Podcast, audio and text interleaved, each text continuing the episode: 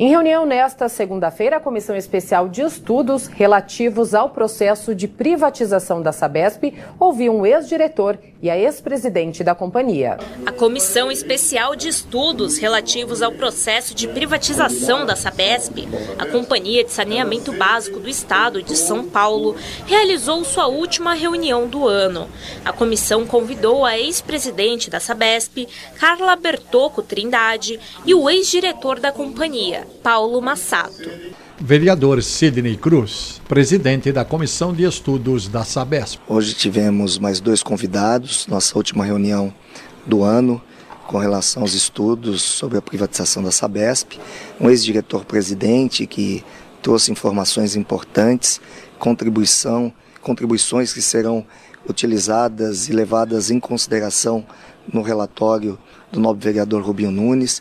Tivemos também a doutora Carla, uma especialista, ela é presidente do conselho.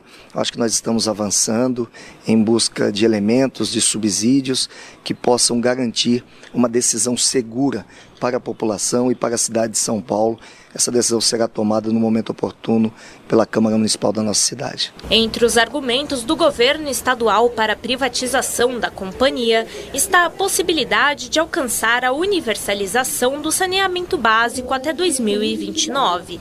Porém, Paulo Massato, ex-diretor, revela que a Sabesp deve ser pública e que a universalização já estava prevista no calendário da companhia para 2029. Já a Carla Bertocco acredita ser impossível alcançar a meta com a situação atual. Paulo Massato, ex-diretor. Bom, é, no nosso contrato, a universalização seria tentada até antes, 2024. Mas é, com a crise hídrica, com a alocação de recursos para superar a crise hídrica, em conjunto com a prefeitura, nós fizemos um aditivo para chegar até 2029 na universalização.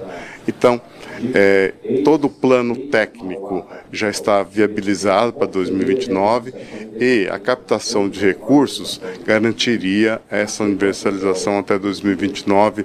Não seria, não é, é não, a privatização não é fundamental para atingimento dessa meta. Carla Bertocco. Eu acho que eh, hoje, assim, estou de volta à Sabesp agora em maio, é minha terceira passagem pela empresa, sou muito fã da empresa e muito fã da capacidade técnica, até personificada em grande medida na figura do, do Dr. Paulo Massato, que, que foi diretor desde a minha primeira passagem, ele era responsável pela área de gestão de água e, e, e subiu para diretor nessa época.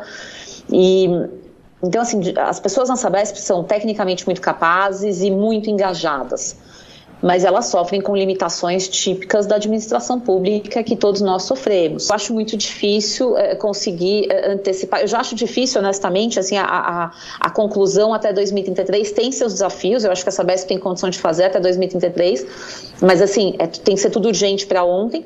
Mas para 2029 eu, eu, acho muito pouco provável e, e, não pela por menosprezar a capacidade técnica. Eu acho que, que as pessoas que estão lá estão muito engajadas e estão muito certas do que precisa fazer, principalmente pessoas com perfil perfil do, do, do Dr. Paulo e de outros que, que, que, trabalharam e trabalham ainda na diretoria de operações, é, eles ficam angustiados, mas eles têm limitações para resolver e dentro desse desenho não consigo visualizar essa antecipação de forma alguma. Referente à possibilidade de uma crise hídrica, o ex-diretor ressalta que a empresa privada não poderia contar com a força pública do governo municipal e estadual relembrando a crise de 2013 a 2015, onde houve intervenção da prefeitura e do governo do estado. A crise foi um fenômeno climático excepcional.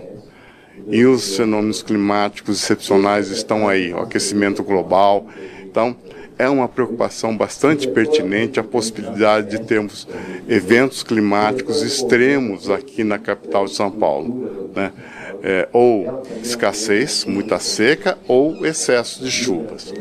Esses dois eventos, é, em 2000, e, na nossa crise hídrica, só foi possível superar porque nós éramos uma empresa pública, porque o governo estava com a gente.